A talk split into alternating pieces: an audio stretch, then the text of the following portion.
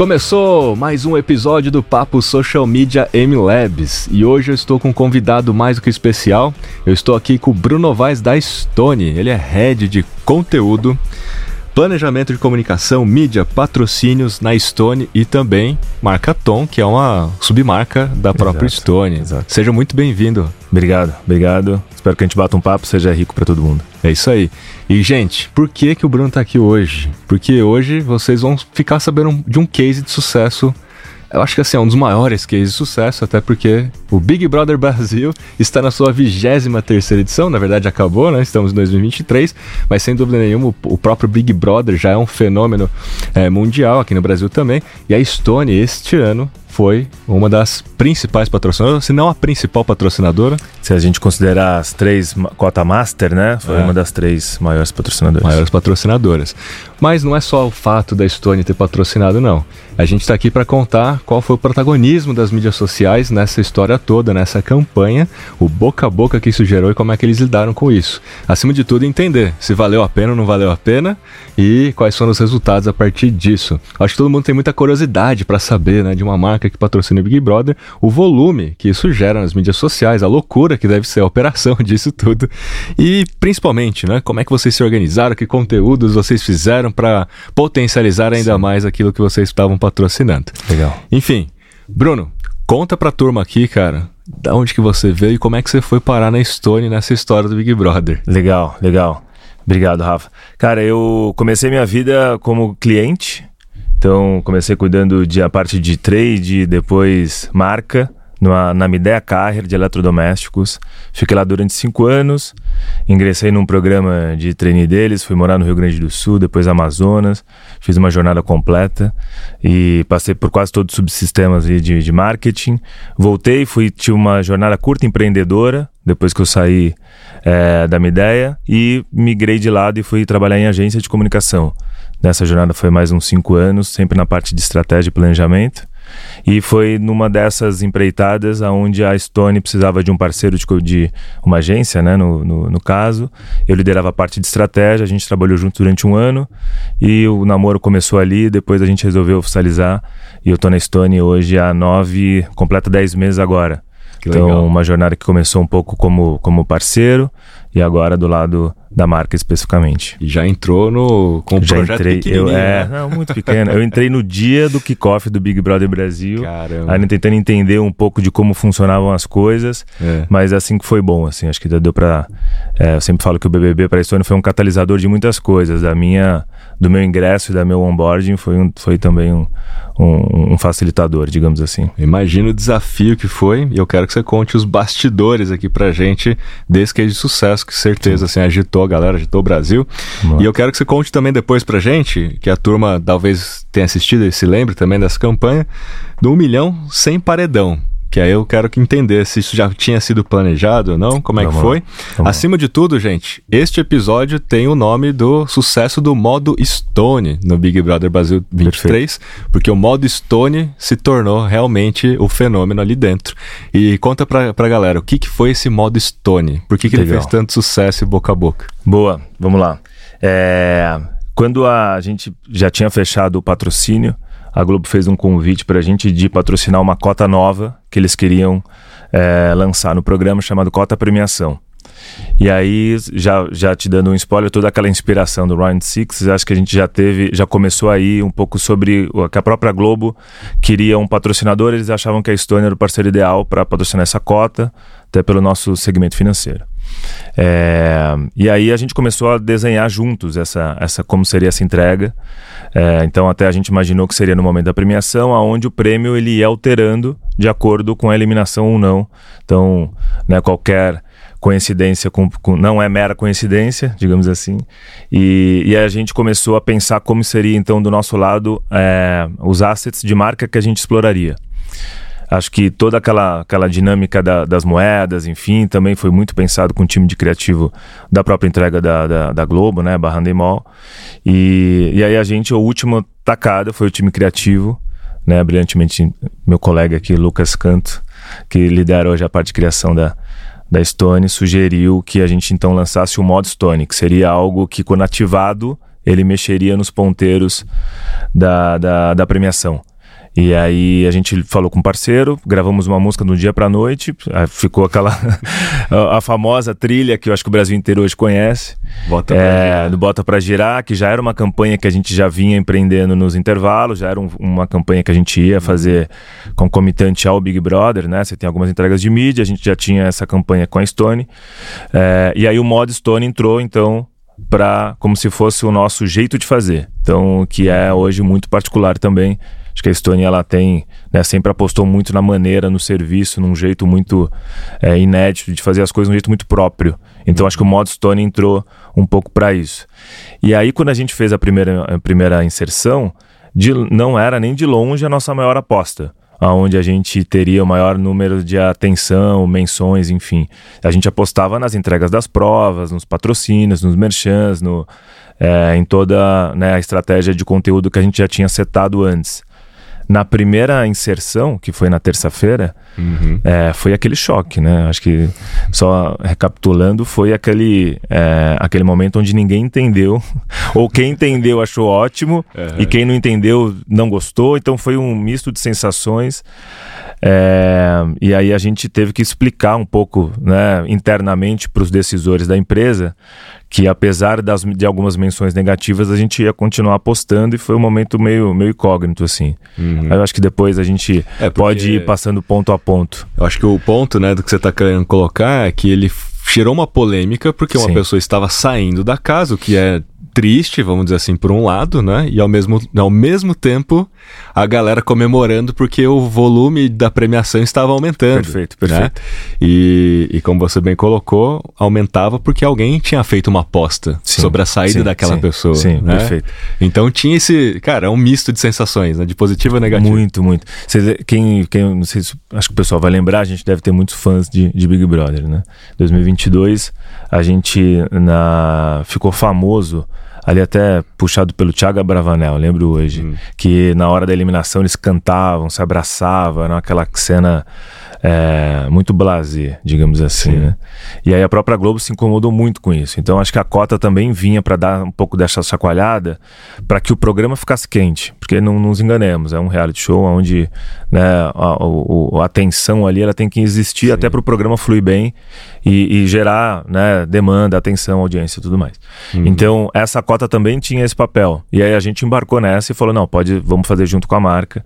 É, num primeiro momento, né, foi aquela o pessoal ficou na dúvida, será que eu reclamo, será que eu vou lá reclamar no Twitter da Stone, da Globo, enfim. É. E, mas a gente tava, tava muito ciente do que, que a gente ia enfrentar. E eu acho que depois da terceira inserção, na terça-feira, que aí o programa caiu mais no gosto. Acho que as pessoas entenderam que de fato é um reality, que é- a, pro- a, a proposta é que só um vai sair milionário. Então Sim. não tinha grandes, grandes perdas ali, digamos, né? Diferentemente do Round Six que teve uma associação, não sei se tão fair, é, aonde tinha que um ser eliminado ou morrer para a, a coisa aumentar. No caso do Big Brother, ele só saía de dentro de uma casa. Então, a gente também sabia, né? A gente, obviamente, fez várias consultas. Então, é, a gente também não foi totalmente franco atirador. A gente fez pesquisa prévia, pós, interna, externa, fez muito trabalho junto com o time de produção da própria emissora, então a gente estava muito seguro. Eu acho que as redes sociais ajudaram a gente a ficar com o dedo no pulso. Então, a importância do social listening, a importância de, de ir acompanhando minuto a minuto de todos os comentários, menções positivas, negativas, enfim. Falamos, chamando todos os parceiros, então, o nosso tipo de imprensa, é, é, nosso time é, da Stiling também, já fazendo os devidos a- a- agradecimentos também, é, ajudou a gente a ficar sempre medindo as coisas para que desse, olha, tá certo, tá errado, mitigou, é, pode aumentar a inserção, pode aumentar o tempo de exposição, que foi uma coisa que a gente regulou também. Então, acho que no final do dia o saldo foi positivo. Aproveitando até que você já entrou nesse lance das mídias sociais, na importância disso, é, é, como é que vocês alinharam então toda essa estratégia das inserções, dos dias, né, Uhum. o cronograma todo com aquilo que ia acontecer nas mídias sociais? Legal. Imagino eu que a turma toda de social listening estava ali preparada em cada um desses dias das inserções, no paredão e Perfeito. tudo. Perfeito. Ou talvez com um time maior, ou Aham. com muito mais é, é, é, empenho em olhar Perfeito. criticamente aquilo. E assim, qual foi o planejamento de vocês em termos de conteúdo, uhum. mídia? Como é que vocês potencializavam aquilo que estava acontecendo na televisão dentro das mídias sociais? É... Bom, boa pergunta. É, eu acho que tem só uma a título de curiosidade tem pra gente funcionava em alguns dias específicos. Então, terça-feira, por causa do Modstone, por causa da promoção 1 milhão sem paredão, que depois eu posso detalhar um pouco hum. mais, que era o dia onde a gente ativava de fato para as pessoas concorrerem ali, se inscreverem, se cadastrarem na promoção.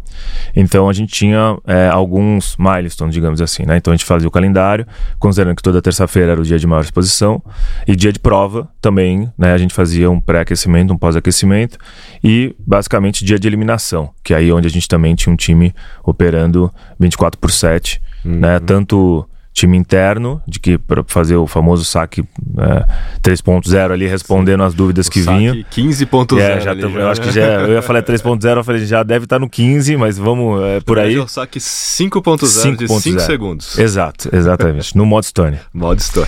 É, então, com o modo Stone ativado, é, brincadeiras à parte, mas eu acho que a gente ficou é, com todo o time atento durante todo o tempo e principalmente a gente redobrava o time nesses dias. Então, é, é, tanto para responding ali, tanto do, dos comentários, quanto para monitorar tudo que acontecia e, e, a gente tomando algumas decisões em tempo real, digamos assim. Né? Uhum. Então acho que esses foram os dias que a gente protagonizou.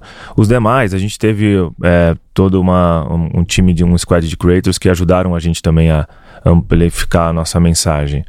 É, concomitante ao, ao programa, a gente tinha duas campanhas. É, a do Tom, a gente estava lançando uma conta nova, e a do, da Estônia a gente estava com bota para girar.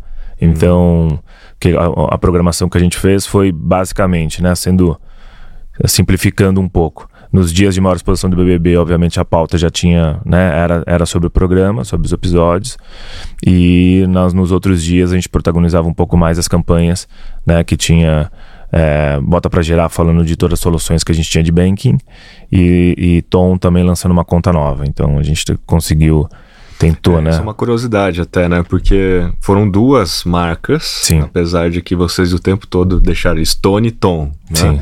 Para ter essa vinculação. Perfeito. E mas são públicos diferentes. Total. Né? Então, Stone a gente está falando de conta digital, uhum. a própria maquininha, uhum. entre outras soluções.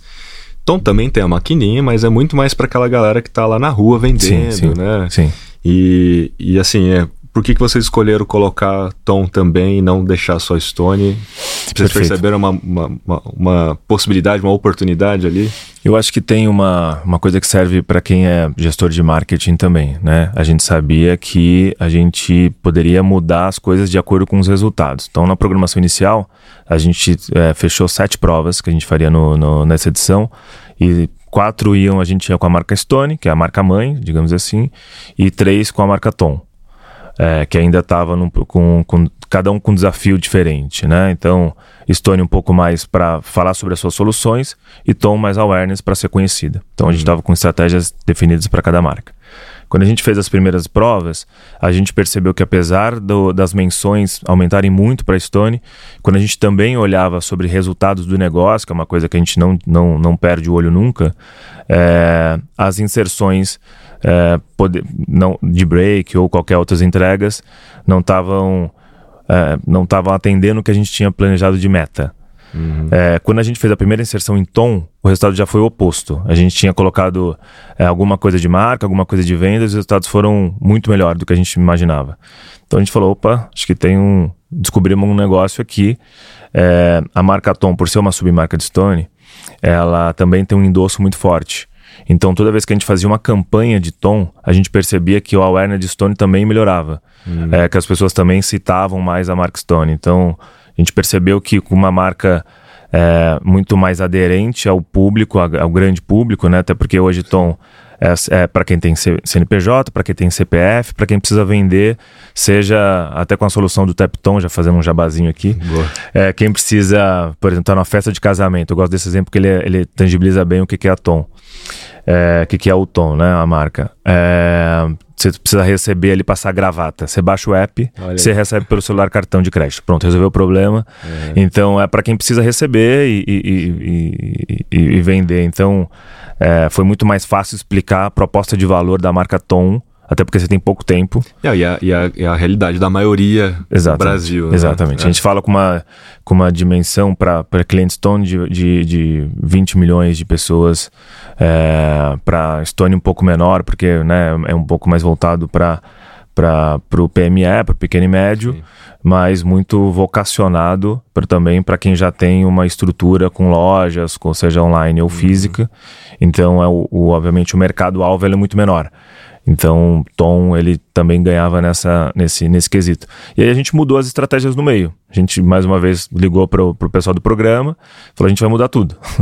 no meio do isso, depois de, de, de, sei lá, três semanas de programa. É. Então, a gente mudou as provas todas para Tom. É, até no começo causou uma certa estranheza. Falou, ah, vocês começaram com Stone, mas estão com Tom. Mas a gente estava muito convicto que as provas deveriam ser com tom. E as entregas de terça-feira, que foi o modo Stone, já tinha lá o seu, o seu protagonismo, sua uhum. plataforma muito bem setada. Então, por isso que a gente fez essa, essa mudança para trabalhar com as duas marcas. E o tom ali, no caso, né, das provas, muito evidenciando a taxa que ali você não só foi pelo awareness, mas também para tomar share total, né? total. de outros de outros concorrentes. O Tom ele já nasceu com a proposta de ser uma marca de, de é, é, baixo custo, né? Então tanto da operação que a gente atende muita coisa com digital, inteligência artificial, tecnologia, então a gente investiu muito nisso para poder oferecer um serviço com um custo de operação menor, mas com alta efetividade. Então isso uhum. traduz em taxa mais baixa, é, uma boa gama de produtos com tecnologia e entrega rápida, que é basicamente o que as pessoas que precisam receber têm de demanda. Então, é, ficava mais fácil de, de falar isso é, numa prova que tem em média ali 12 minutos, 10 minutos de duração, é, e você não precisa tanto ficar fomentando é, múltiplos serviços. Você fala, eu tenho uma menor taxa, te entrego rápido. É, então, é, basicamente, era mais fácil, exato. E assim, né, eu acho que dá pra gente é, fazer uma analogia daquilo que vocês fizerem, as decisões que vocês tomaram com o tal do real-time marketing, né? Porque Total. na prática vocês foram sentindo e medindo o que estava acontecendo. O próprio Big Brother gera muita informação nas sim, mídias sociais. Sim. Com social listening, vocês também conseguiram detectar uh, os prós e contras de ter uma marca ou ter a outra, o que, que era o sentimento das pessoas. Perfeito. E tomar uma decisão de mudança. Perfeito. Né? Uhum. Marketing é isso. Você vai sentindo ou pela boca a boca da galera ou aquilo que está em trending e entra Sim. naquela conversa e, e, domina aquilo, né? Perfeito. Mas explorando um pouco mais a questão de conteúdo, né? Então você citou assim, você tinha os calendários, tinha as datas específicas daquilo que vocês estavam no social listening, e os outros dias vocês trabalhavam com creators e com influenciadores. Perfeito. Vocês criavam conteúdo usando o que estava acontecendo no Big Brother? Tinha algum planejamento de conteúdo ao longo dos dias, assim? Uhum. Como é que era? É, toda, toda, como eu falei, o time trabalhando principalmente nos dias que a gente tinha prova, até o horário, a gente fazia toda a cobertura em real time também. Então, se você chegasse numa, numa é, assistindo um, um, o ao vivo com alguma prova nossa e fizesse uma, um comentário, e a gente teve em média, sei lá, dois minutos no máximo, alguém já te responderia. Ou já interagiria, já interagia com, com o post, enfim.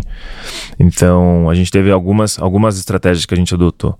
Umas de collab, que a gente fez com o Zé Delivery, que foi um parceiro nosso durante toda a edição é, onde eles também comentavam, quando eram prova deles, eles comentavam nas nossas redes, a gente comentava nas deles, então o engajamento ali e o, e o foi, foi muito fomentado pelo nosso time. Uhum.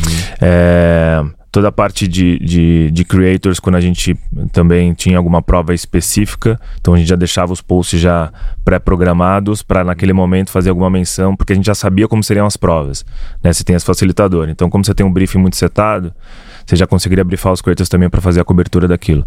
Falar, ah, vai ser uma prova assim, assado, vou fazer tal coisa, a gente já deixava gravado, e quando, quando tinha a prova, a gente liberava o conteúdo. Então, uhum. para dar ainda mais autenticidade e parecer que foi uma coisa meio que ao vivo, assim. Então. Eles criavam para vocês Eles criavam pra gente postar. canais da Estônia. Nos canais da Estônia. Então, é. ou a gente fazia um, um, um collab, collab, então.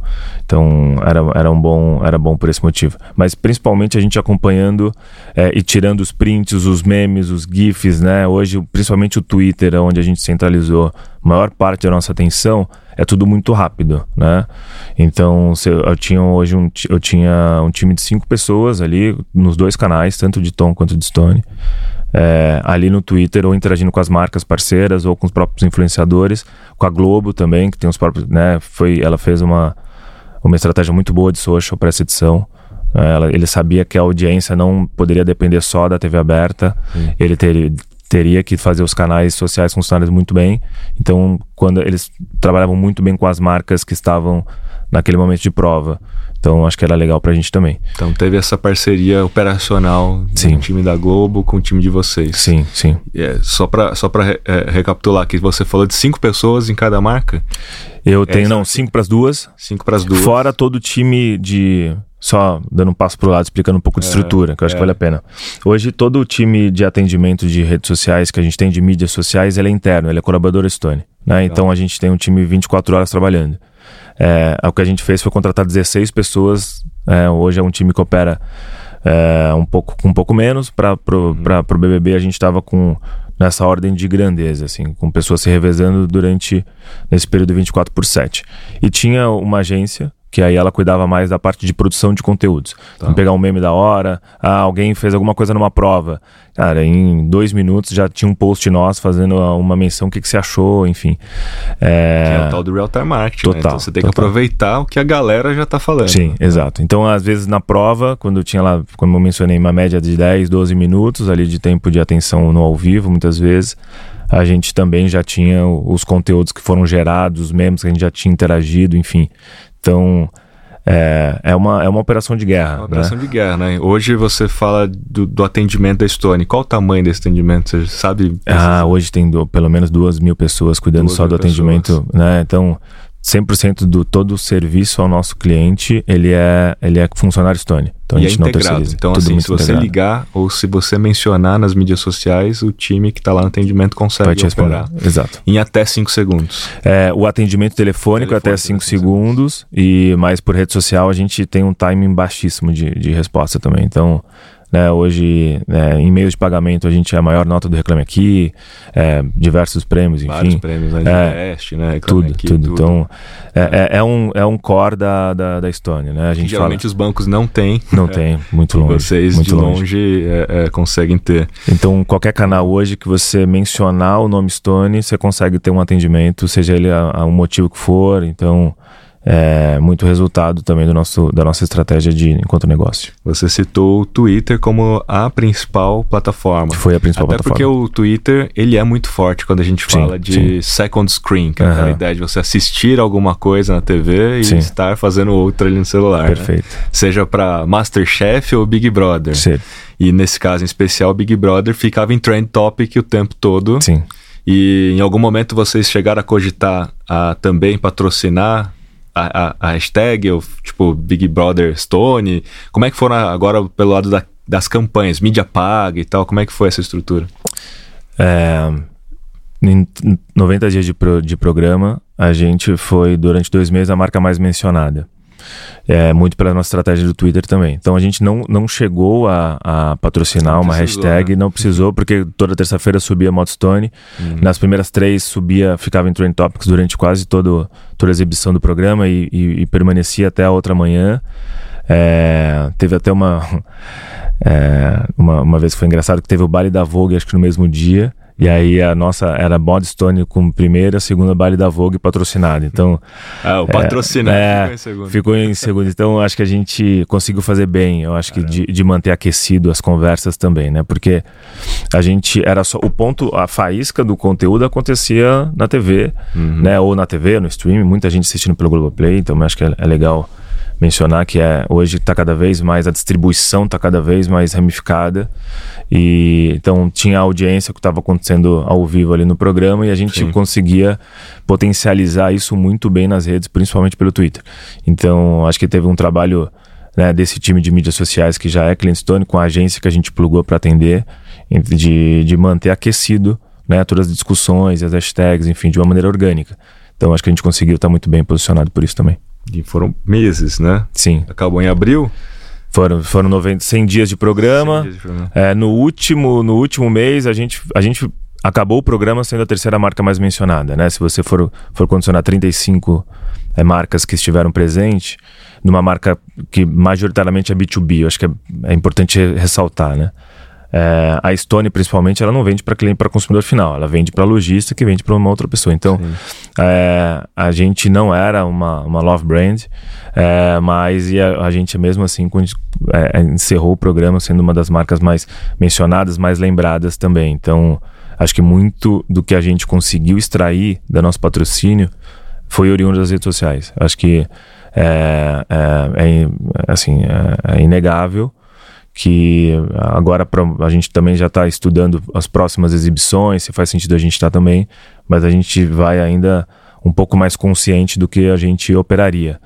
Eu tenho, a gente fez um fórum com todos os patrocinadores, hum. em média as grandes empresas, é, posso citar aqui Seara, que, é um, que foi um parceiro nosso, que fechou uma cota parecida com a nossa, tinha uma operação de 36 pessoas somente na parte de content, né? O nosso foi muito menor. Então mostra o quanto a gente conseguiu casar o asset criativo que a gente gerava nas terças, nas provas, com um time muito bem azeitado também para extrair o máximo da, e potencializar o máximo daquilo que foi gerado. Então acho que a gente conseguiu fazer um trabalho, um trabalho relevante. E... Eu citei o Twitter, mas como é que vocês é, adaptaram para as outras plataformas? Elas uhum. também tiveram um papel? Instagram, Facebook, TikTok? Perfeito. Como é Perfeito. que foram nas outras? LinkedIn foi uma visão institucional, LinkedIn. então a gente aproveitava bastante, a gente tinha bons porta-vozes, né? No, inclusive, na época, o, o, presidente Augusto também era um, um, um, fã de Big Brother, então a gente tinha algumas pautas para ele.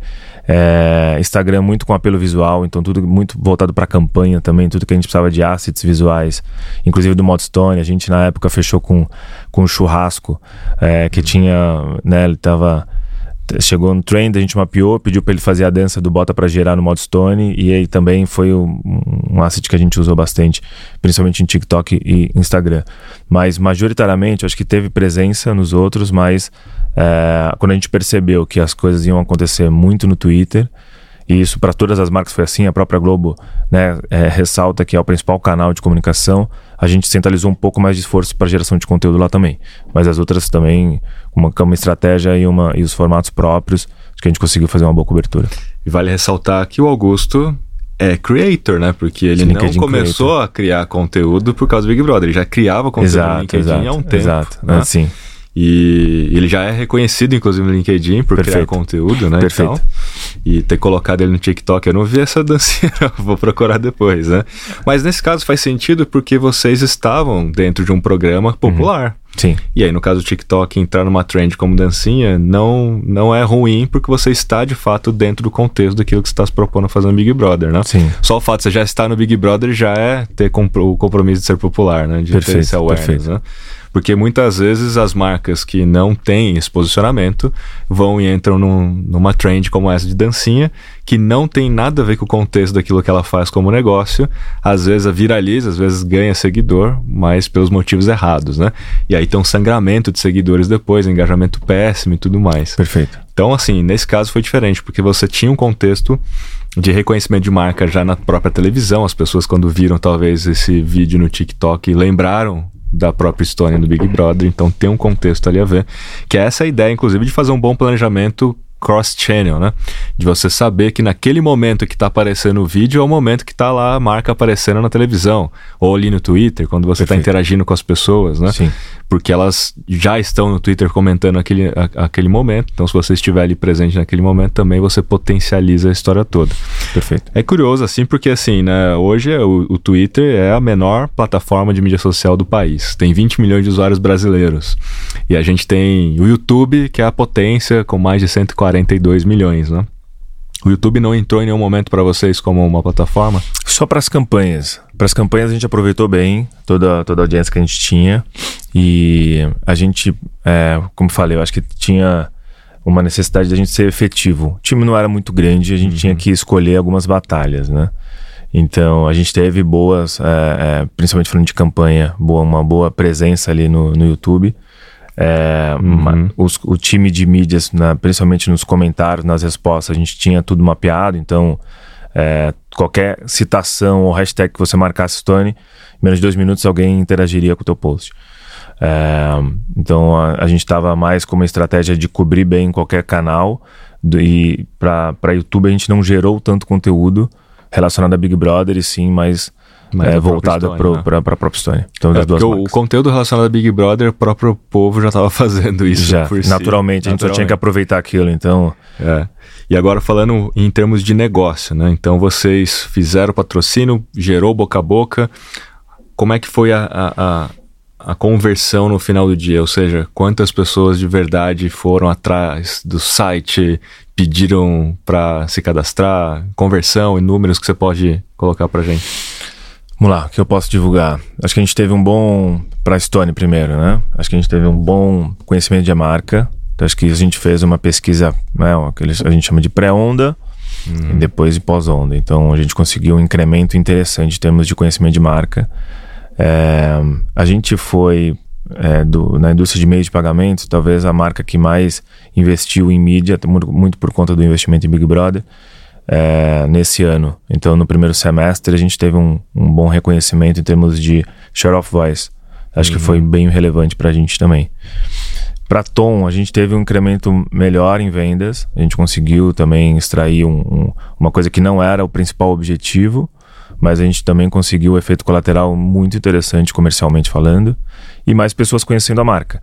Que eu acho que o, o incremento de, de, de, awareness foi bom para. Foi muito melhor em Stone, por que que pareça, apesar do baixo reconhecimento de Tom, e, e mas teve ainda um incremento relevante. É, então, para ambas, né? Muito puxado para o Stone também. É, que hoje isso. parece óbvio, né? É. que hoje parece óbvio. Cara, a gente vai para um programa que é popular.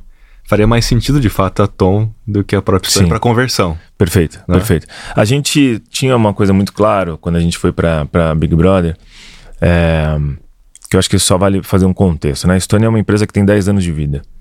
Então a gente foi muito sempre voltado para atender bem o cliente e vender. Uhum. Então acho que tudo tudo que foi se criando de subsistemas no meio, de marketing, de oferta, de, de, de da indústria, é, da nossa indústria, né, da nossa empresa, digamos assim, foi feito com esses dois pilares. Eu tenho que atender bem o meu cliente, tenho que vender. Então as próprias métricas de marketing há dois anos eram sempre voltado para quanto você consegue de, dar de incremento de venda. A gente ter ido para o Big Brother, acho que é uma primeira quebra, que é a gente não vai medir só venda, a gente também vai medir marca. E então o objetivo primário não era venda, era reconhecimento de marca, que foi o que a gente conseguiu bem. Quando a gente percebeu que com o Tom a gente conseguiu os dois, por que não? né? Não era o nosso propósito inicial, mas por que não? Claro. E aí a gente se permitiu, é, e todo o time de. Enfim, né? Eu acho que é sempre importante ressaltar. Acho que o grande sucesso também da Estônia no BBB que a gente conseguiu engajar a empresa inteira. Então, desde o do, do, do cara de logística, a pessoa de social media, ao presidente da empresa como porta-voz. Então, é, é, um trabalho feito por hoje, né, quando a gente soma é, todas as empresas do grupo, são quase 15 mil, uhum. é, 15 mil pessoas e todo mundo muito a par do que estava acontecendo. Então, a gente fez também um, muita coisa para dentro de casa. A gente fez campanha interna de engajamento para dar visibilidade para as pessoas, enfim.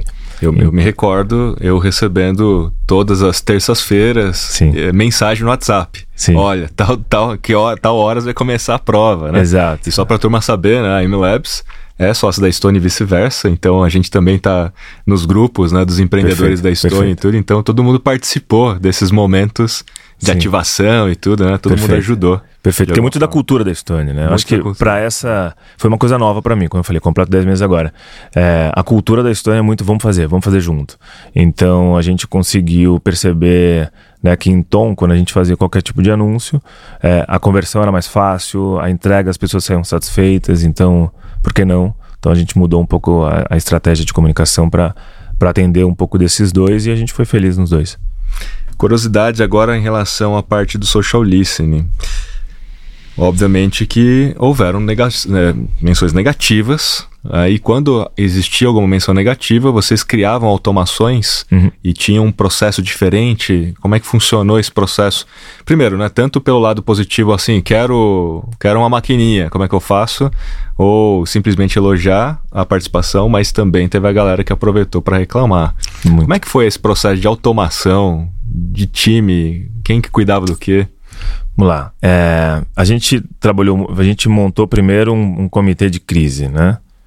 Que acho que o comitê de crise não é um nome muito feliz, mas a gente é montou um crise, né? É, exato. Assim, é, é, um planejamento, né? Exato, de decisão. Então a gente é. fez algumas cadeias de que tinham alguns termômetros de quando a gente ia aceitar de reclamações ou dimensões negativas até para a gente tomar alguma ação. A saudabilidade é, daquele exato. momento. Perfeito. Né? Brain health total. E aí a gente passou, acho que uma vez, quando deu a crise do, gerada pelo próprio programa, que teve a expulsão de dois, de dois participantes. É, participantes. Então, acho que foi o único momento que, que esse sinal ele ficou um pouco mais vermelho. Mas no outro foi super bem controlado. Mais uma vez, a gente reforçou muito bem o time também, uhum. para que qualquer menção, seja do produto, insatisfação, ou mesmo relação com o programa, ou mesmo alguma coisa da promoção, um milhão separadão que você citou logo no nosso começo do papo, é, a gente sabia que deveria minimamente ser muito bem respondido e atendido. Então a gente não, não abriu mão de continuar atendendo em cinco segundos.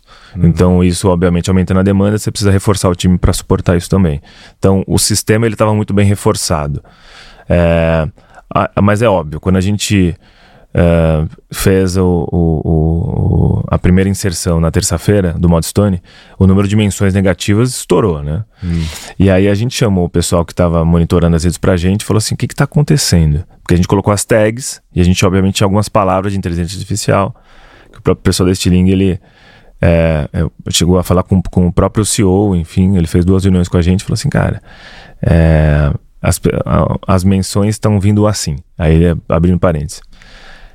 É, o que, que está acontecendo nessa terça-feira? Que ação é essa da Stone? As pessoas chorando é, e elas e eles fazendo publicidade. Amei. então era assim, eu, aí eu falei, aí ele falou, Bruno, como é que você classificaria isso daqui? Eu falei, cara, positivo. Ele falou, cara, o meu bot pega como negativo, porque a pessoa falou chorou. Então, é, a gente foi muito cuidadoso para tomar todas as decisões que a gente fez, né? E aí depois a gente pediu para para a Estiling fazer manualmente algumas coisas e aí o número de menções ele baixava é, é, consideravelmente. Então a gente também ficou atento a tudo que estava sendo dito, até para a gente também tomar as melhores decisões. Mas é, era um termômetro que a gente tinha sobre saudabilidade, dimensões positivas, neutras e negativas, né? Então a gente fala que até deu um tilt no, no, no bot que, que tava tagueado. É tanto sarcasmo. É, porque era muita ironia, é, né? É então, ironia, é gente, as pessoas chorando e as publicidades da Stone, amei. É, exatamente. então, e obviamente tinha pessoas que não gostavam, e tudo bem. E eu acho que assim, é. como eu falei, a Stone não é uma marca blazer. A gente não entraria nessa se fosse para passar desapercebido. Uhum. E a gente tinha pouco recall de marca, a gente era uma marca pouco conhecida, é, a gente não era uma marca love brand, e enfim, a gente tinha que aproveitar aproveitar muito bem o, o tempo que a gente tinha, o prime time, digamos assim. Então, é, a, gente tava, a gente sabia dos riscos, a gente foi muito bem consciente e os resultados mostram que foram que a gente foi super competente nisso também. Então, e tinha uma turma, tipo, geração de lead, né? Tinha uma turma que era mais focada em comercial. Tipo assim, mencionou tal coisa, manda essa interação total, total. pro time comercial responder. Sim. E 24 horas também, nosso time de inbound ah. operou 24 horas. E como então, é que então, funcionava essa operação de inbound? Porque é... isso aqui é o que mais interessa a galera. Falei, cara, como é que o social listening Uhum. ajudaria a gente a gerar mais leads, né? Você sabe de forma que eu... proativa, né? Porque é, assim, a pessoa às vezes não pediu para você entrar em contato, ela mencionou no Twitter. Exato. E você entrava. Então, né? então acontecia assim, o que era muito comum, já entrando um pouco mais na estrutura. É principalmente na promoção. A, a gente fez uma promoção que só era para quem era cliente. Conta essa promoção pra galera já. Então vou contar a, a promoção. Boa. A gente, quando a gente fechou tudo, e aí você vai ver que as coisas se conectam, é, a gente, mais uma vez, a, o, o, a gente dá muita importância para o nosso cliente. Então é a razão, você sabe bem, você, tá, você participa ativamente das discussões. Então, é, o que a gente vai fazer para o nosso cliente, né? Ok, vou para o BBB, vou fazer marca, mas o que, que eu vou entregar para o cara que já é meu cliente hoje? Então uhum. nasce a promoção aí.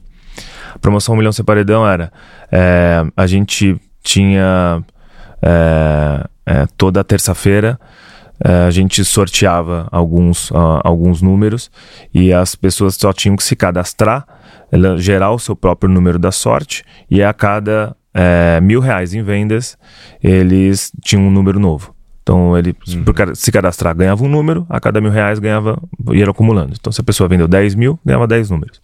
Então, toda terça-feira ia um sorteio. Isso era acumulativo, né? Uhum. É, toda semana tinha um sorteio pela Caixa Econômica Federal. Então, a pessoa naturalmente tinha que ser cliente. E aí, quando tinha alguma menção da promoção de terça-feira que a gente fazia, que a gente sempre fazia lá, o, o Tadeu era o nosso porta-voz da promoção, as pessoas, ah, Stone, quero ficar milionário. Pois não, aqui está o link, né? Seja nosso cliente e a gente, e naturalmente, você poderia participar. Então, também foi um grande efeito anzol, né? Traduzindo um pouco, é, para que as pessoas pudessem cair no nosso embalde e a partir daí, de fato, ver se tinha algum interesse ou, ou não. Obviamente não era uma coisa tão tão, tão direta assim, né? Ah, eu quero ficar milionário, toma aqui uma máquina, não era isso. Mas a gente conseguiu aquecer e entender o que de fato tinha alguma coisa é, de probabilidade pra gente. Então, o time de embalde também operou 24 por 7.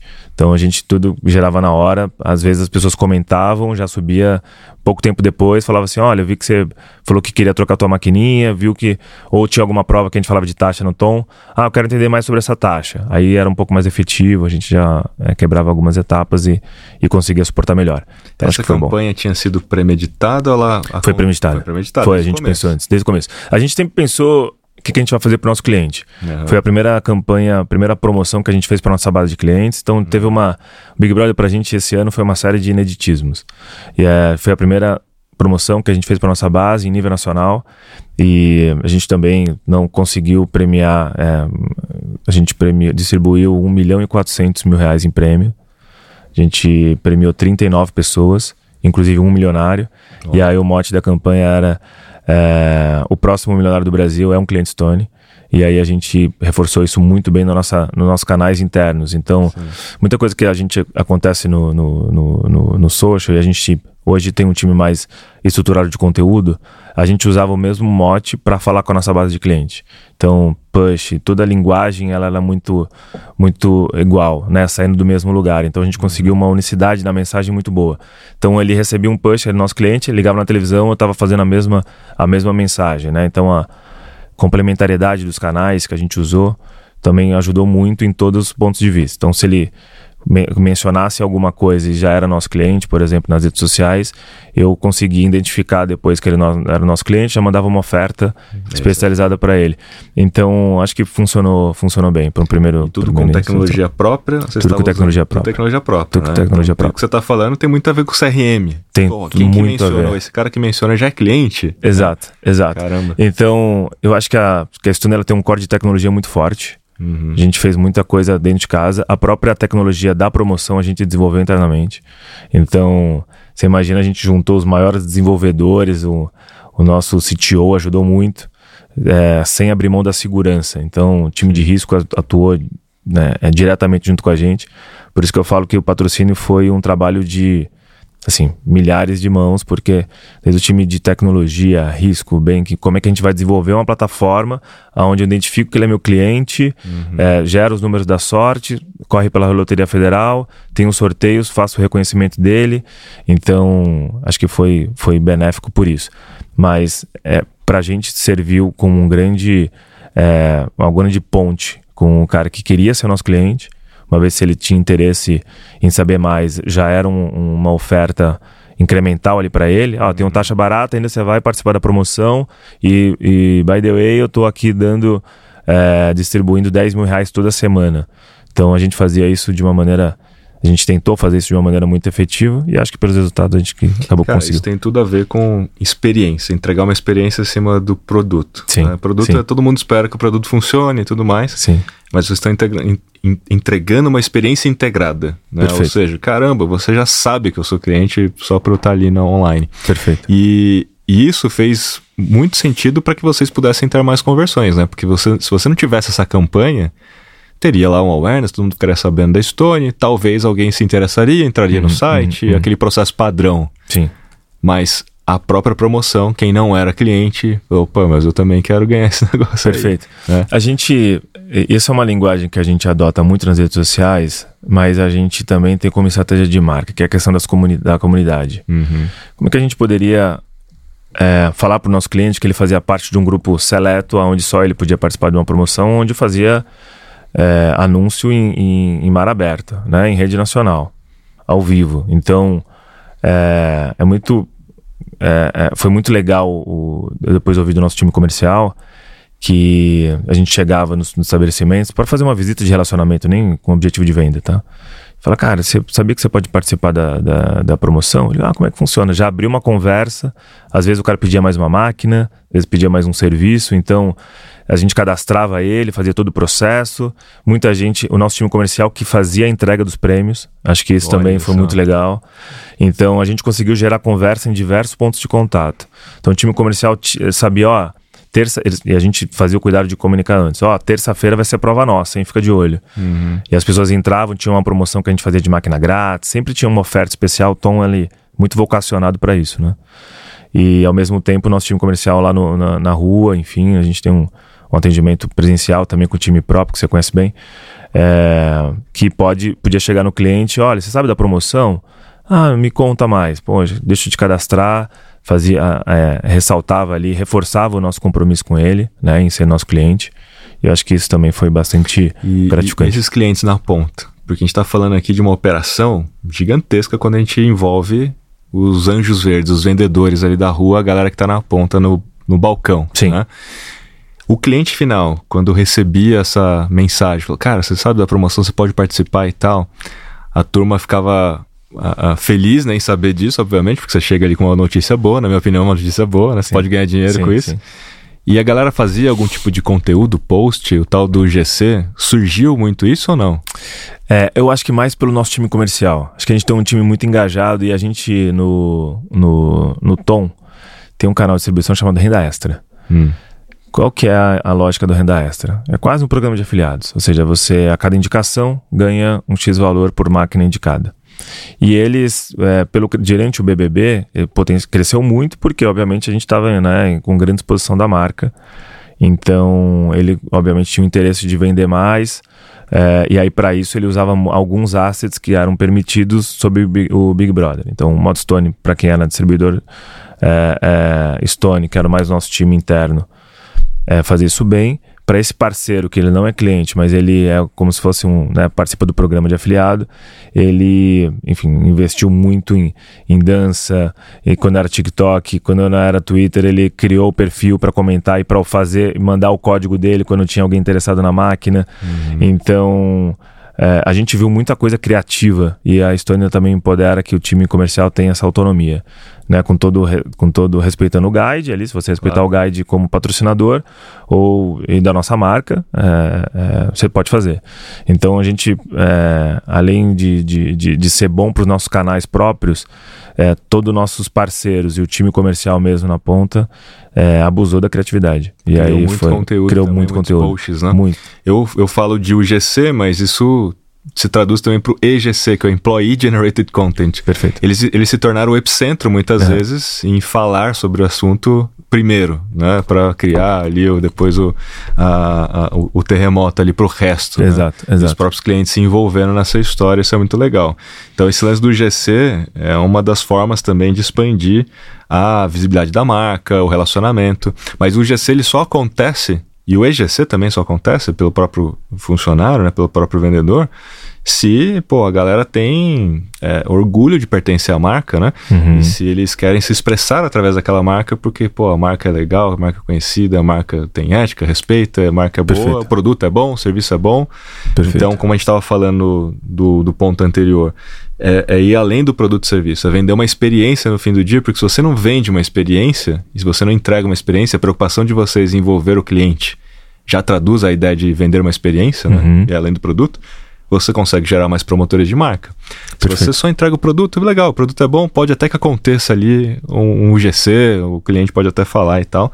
Mas se você estimular isso, e eu acho que a, a, forma como vocês criaram a campanha acabou ajudando eles a terem um assunto para ir lá na ponta estimular isso, fez com que tivesse mais promoção da marca de forma espontânea, né? É. Eu acho que é tudo sobre gerar conversa. Boa eu acho que a gente conseguiu criar bons pontos, elementos para que as conversas fossem geradas. Então, o time comercial traduziu isso num pitch de vendas. O parceiro Tom traduziu isso em gerar mais conteúdo nas suas redes para vender mais. Nosso time é, comercial para resgatar um lead que estava frio e a pessoa às vezes já tava, não estava tão engajada com a nossa máquina, estava transacionando menos, que a gente acompanha isso também, e falava, pô, Rafael, vi que você diminuiu a transação, você está com outra maquininha aí? Tô. Cara, mas sabia que você tem a promoção? E aí re recalculava a taxa dele, fazia alguma gestão comercial e, e, e, acabava que esse cliente voltava a protagonizar ou, ou transacionar nossas máquinas. Então, acho que a gente foi desde o começo, e aí foi uma coisa que eu também aprendi, é, na Estônia, a gente faz as coisas muito juntos, né? E aí esse, o efeito é todo mundo empoderado também para falar e para utilizar do Asset BBB. Não, é, não era um projeto só do marketing, era um projeto da companhia. Acho que isso ficou bem claro. E, e tudo que a gente gerava de conteúdo também, propriamente, a gente fazia o cuidado de. Ah, vou fazer um formato também do WhatsApp para disponibilizar para o parceiro. Legal. Ah, vamos fazer algum pitch comercial. A promoção foi assim, para disponibilizar para o time comercial. Então a gente se preocupou nessa, nessa distribuição do conteúdo que eu acho que é um, que é um passo interessante para a gente em termos de. Né, hoje eu, é, a gente tem muito especialista em social media que eu acho que é um formato de conteúdo, um formato muito bom. E como é que a gente ajuda a distribuir isso depois também era uma coisa que deveria estar na pauta de, né, de todos os heads de, de social media, conteúdo e marketing também. É uma das maiores tendências, inclusive, você é, dar essa liberdade criativa para os vendedores. Uhum porque depois da pandemia muito se discutiu isso, né? Pô, fechamos as portas, lojas físicas, será que vai morrer loja física? E os vendedores, o que vão acontecer com os vendedores? E na prática a gente vê que as, as os negócios físicos uhum. que souberam usar os seus vendedores como assets nas mídias sociais se deram muito melhor. Uhum. Conseguem fazer com que seus vendedores atendam via WhatsApp, virem consultores e o ticket médio é até maior. Perfeito. Né? Do que a pessoa entrando diretamente no e-commerce, comprando. Sim, sim. Sempre que tem um atendimento, obviamente, que é mais consultivo, aumenta o ticket médio. Mas os vendedores, poxa, eles têm uma maior taxa de conversão, aumenta o ticket médio e se paga, né? Então, aparentemente, Perfeito. no final do dia, fecha a conta. Principalmente se ele consegue ainda fazer com que o próprio cliente se torne um promotor por essa relação. Eu, eu, eu comento muito que, e aí você até falou, né, de conversação, tá, tá aqui, gente, ó conversação antes da conversão. Exato. Essa é a frase aqui. Porque Pô, esse... nem tinha visto, ver. É, o seu é outro. Ah, deixa eu ver o meu. o, de, o do Bruno para é de, para fazer, de fazer panfletagem, panfletagem digital. digital. Que é isso, bem. vocês geraram mais conversas, uhum. né, e vocês geraram uma experiência na jornada, né, uhum. como um todo. E essa conversação, muito é função do próprio vendedor, né, de você estabelecer um relacionamento. Eu falo muito que assim, quando a gente fala de engajamento, Engajamento na etimologia da palavra, só engagement lá em inglês. O que, que é engagement? Você bate no Google lá, a galera pedindo em casamento, né? Uhum. Noivado e tal. E é isso mesmo, por quê? Porque o engajamento ele acontece de verdade depois que você se torna cliente. Esse é o melhor engajamento, né? Perfeito. Não é um engajamento apenas no conteúdo, é um engajamento na relação. A pessoa quer casar de verdade com você e continuar casado, ou ele comprou e não ficou satisfeito e já, já tá fora né, do uhum. jogo. Então a ideia não é vender e vender para o próximo, a ideia é vender e transformar o cliente em promotor de marca. Perfeito. O endgame tá ali. Perfeito, perfeito. Esse é o mais perfeito. difícil, né, hoje perfeito. em dia, mas é o que todo mundo deveria perseguir, porque para você transformar o cliente em promotor, necessariamente você tem que entregar uma boa experiência. Perfeito. Não perfeito. tem como correr, né? Que eu acho que tem um pouco sobre estratégia de comunidade. Exato. Acho que a gente vem também entendendo uh, o quanto o engajamento que a gente tem feito é, com o nosso cliente em termos de, de, serviço, em termos dele se tornar um fã da marca é, ou um fã do serviço, do produto, seja, seja ele com a perspectiva que você adote, é, para ele ser esse, esse, esse, promotor que você comenta. Né? Então, acho que a, a Estônia, o próximo passo agora para 2024, a gente já está compartilhando um pouco com vocês um pouco de estratégia. É, é um pouco de como a gente é, primeiro reconhece isso e depois continua empoderando para que ele, como você falou bem, se torne. Acho que tem um ponto ali que virou livro, né? Que é a história do atendimento de 5 segundos que a gente está falando aqui. Sim. Que a Stone se compromete em, em, em atender em até 5 segundos no telefone. Né? Perfeito. Né? E, e, isso é a ideia da experiência. Sim. Porque o seu produto, em tese, pô, é maquininha, tem que funcionar, o cara tem que conseguir vender, ele não pode parar de funcionar. E se parar de funcionar, é muito rapidamente vocês vão lá e trocam, tem perfeito, toda a, a, experiência nisso também. Mas a ideia do, do atendimento em 5 segundos, vindo de um banco, né? Na época em que vocês nasceram com esse propósito, todo mundo sim. ficava escutando musiquinha. Sim, sim. então, acho que esse é um ponto muito positivo na história aqui. Muito bem. Eu tenho um bloco aqui agora, Bruno. Bloco mais rápido dos mitos e verdades. Bora, tô ansioso. É um bate-bola aqui rápido. Vamos nessa. E aí eu vou dizer aqui, eu vou citar algumas. Vou fazer algumas afirmações e você vai me dizer se é mito ou verdade. criar polêmica nas mídias sociais pode ser uma estratégia eficaz para aumentar engajamento? É, verdade. acho, que, acho que o modo Stone ele foi um pouco disso, mas eu, eu acho que tem que ter alguns cuidados. Acho que se você faz de uma maneira consciente, tô, é, medindo também o efeito disso, positivo e negativo, acho que por que não? Né? Acho que chamar a atenção é, é, a máxima.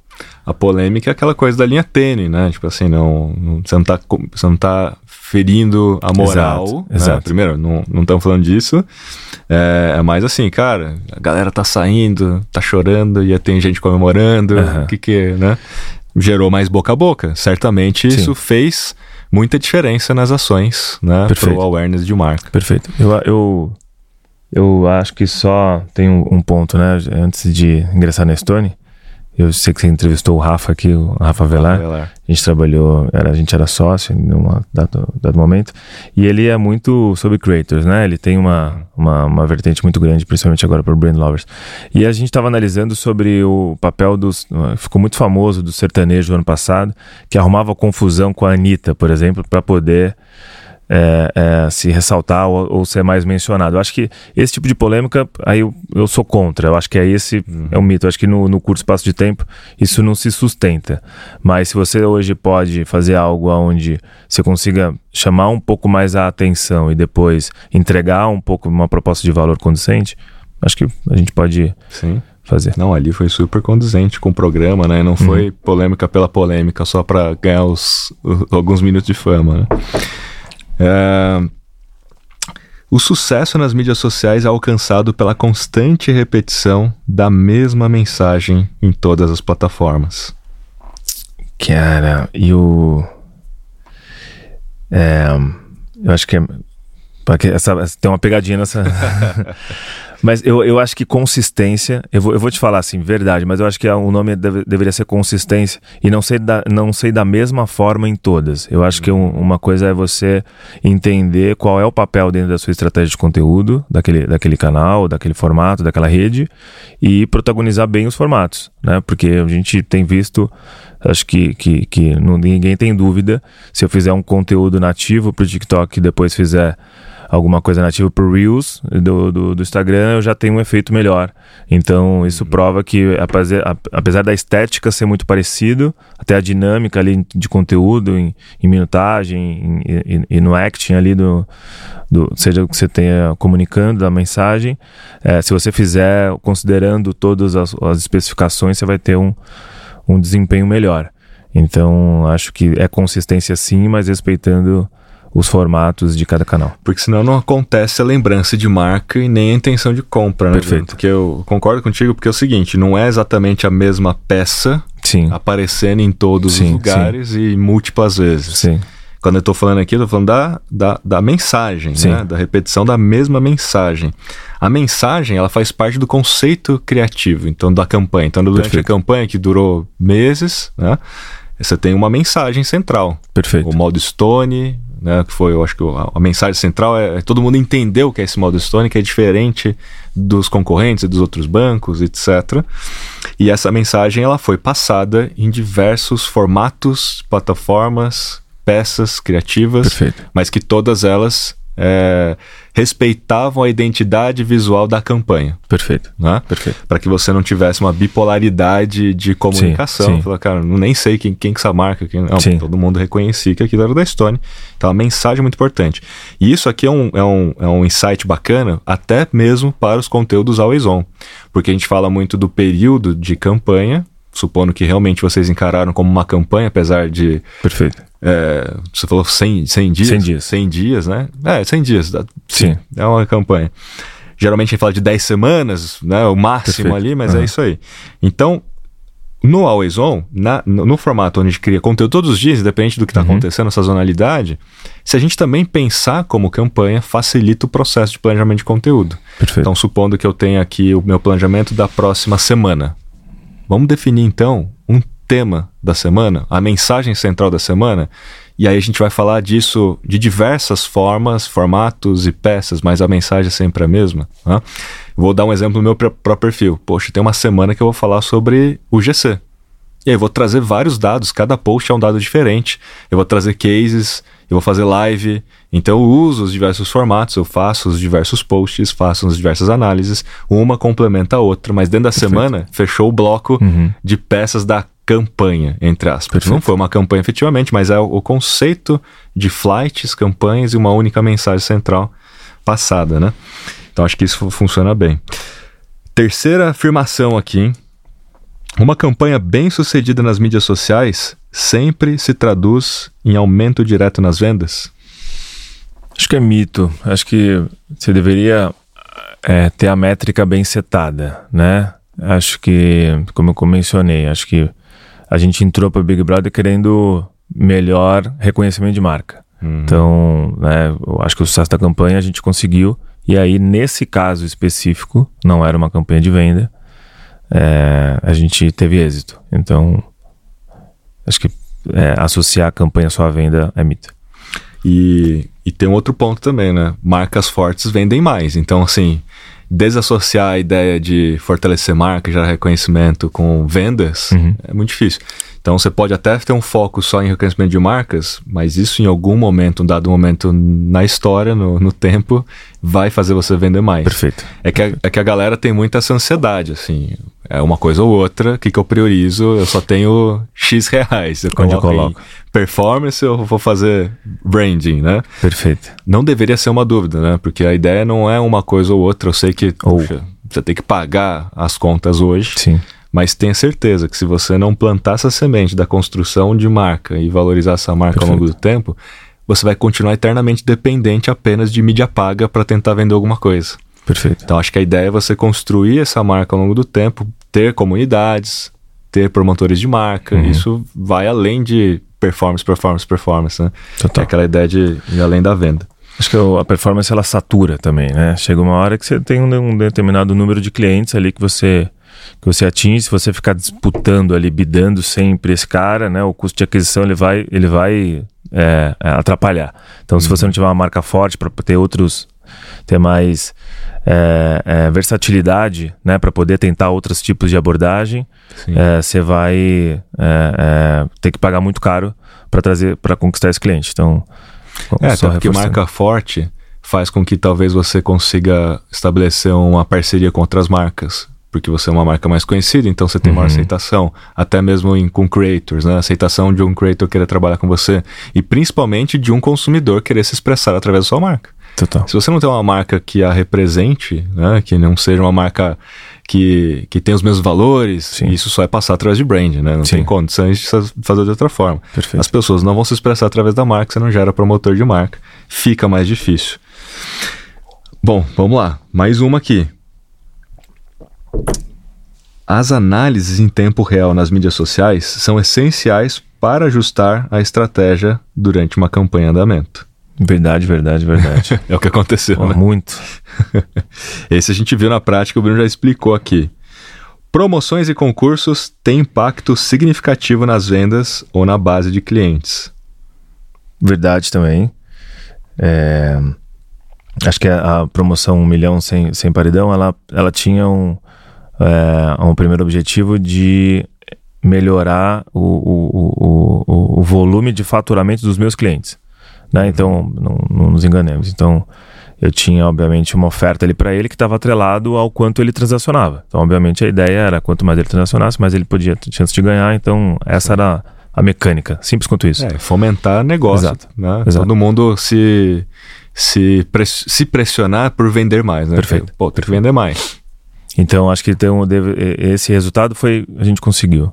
Né? E aí o outro que a gente já falou, poxa, mas como é que eu faço para fazer parte? Né? Que aí também acho que o time comercial foi feliz na, na, no endosso da oferta. Então acho que os, os dois a gente conseguiu novos clientes e para minha base, junto com a promoção, de acordo com a mensagem que você protagoniza ali, é, funciona super bem.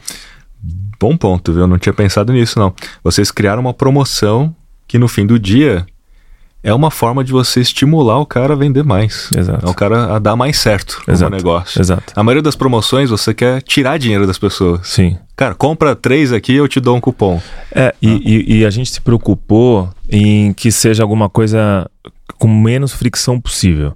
Hum. Então, eu cheguei para um cara que, o que, que você faz? Ah, eu tenho, corto cabelo. Legal, se você é, cortar mais cabelo ou transacionar mais nessa máquina, coisa que você já faz, você tem mais chance de ganhar. Simples quanto isso. Você não tem que Não fazer tem que uma. é, maquininhas a não, mais. nada. Tem que vender mais. Vender mais. Então, é, era, era como se fosse um estímulo para ele também, né? Então, muita gente dava. A gente distribuía os 10 mil semanais, ou.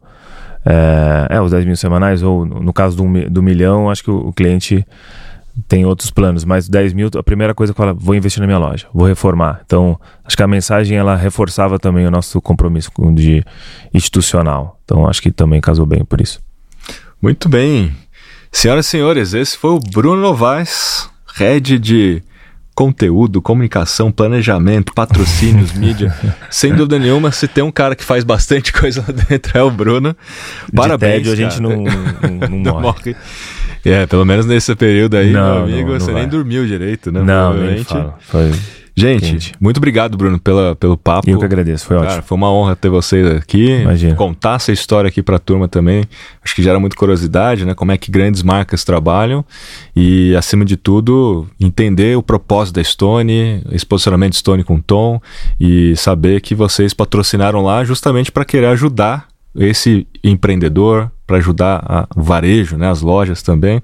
E acho que essa promoção, acho não, tenho certeza que essa promoção agora que a gente falou aqui, né? Ajudou a galera a ir além, né? Tentar Perfeito. vender ainda mais. Excelente. Turma, curtiu Obrigado. aí o papo? Tá curtindo aí a segunda temporada? Só case de sucesso, cases sensacionais aqui para o aprendizado de vocês. E percebam que durante a nossa conversa tem várias nuances aqui, técnicas e estratégias que vocês podem usar nos negócios de vocês. Brunão, obrigado, Obrigado. demais, cara. eu que Valeu. agradeço. Tamo Valeu. junto. Até a próxima. Tamo junto Obrigado, modo pessoal. Estônia. Até o próximo Valeu. episódio. Até mais. Valeu. Tchau, tchau.